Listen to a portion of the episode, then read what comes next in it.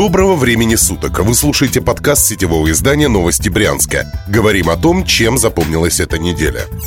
В Брянске прогнозируют рост проверок на ВИЧ после фильма «Дудя об эпидемии». Журналист и блогер Юрий Дудь 11 февраля опубликовал на YouTube-канале фильм «ВИЧ в России. Эпидемия, про которую не говорят». Ролик вызвал большой резонанс. Его положительно оценил Минздрав, а счетная палата решила проверить, насколько эффективна помощь, оказываемая ВИЧ-инфицированным. Во многих городах России после выхода фильма увеличилось количество желающих пройти тестирование наличия вируса иммунодефицита человека. Мы связались с главврачом Брянского областного центра по профилактике и борьбе со СПИД Анастасией Инчиной. Она рассказала, что весь коллектив медучреждения посмотрел фильм «Дудя». Сотрудники Брянского центра положительно оценили работу блогера. Вот что Инчина рассказала новостям Брянска. Даже наши дети смотрели. Фильм способствует уменьшению стигматизации и дискриминации больных. Часто пациенты вынужденно скрывают свой статус. Чтобы этого не было, нужны открытые лица. Фильм показывает, что они такие же люди, как и мы, что они среди нас. Дудь понятно для молодежи объяснил, как вирус передается и как от него защититься. Директор брянской рюмочной номер один Анастасия Воронина возглавила корпорацию «Грин», которой принадлежат гипермаркеты «Линия» и прочие организации.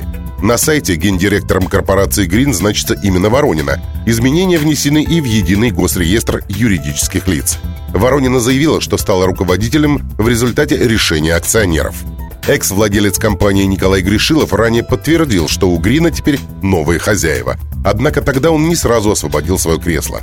Сейчас корпорации Green принадлежат 27 гипермаркетов «Линия» в ряде регионов ЦФО, в том числе три из них в Брянске. Эксперты телеграм-канала «16 негритят» за 10-16 февраля оценили предвыборную повестку губернаторов из регионов, в которых в 2020 году пройдут выборы. Главу Брянской области Александра Богомаза включили в негативный список. Аналитики объяснили свою позицию. В начале февраля Богомаз помпезно открыл детский сад «Левушка» в присутствии председателя Совета Федерации Валентины Матвиенко. После ее отъезда у дошкольного учреждения образовалась крупная лужа, которую за день до этого убрали. Местные жители назвали дорожное препятствие в честь Валентины Матвиенко. Спустя несколько дней Богомаз открыл новую пристройку к детскому саду «Подсолнушек».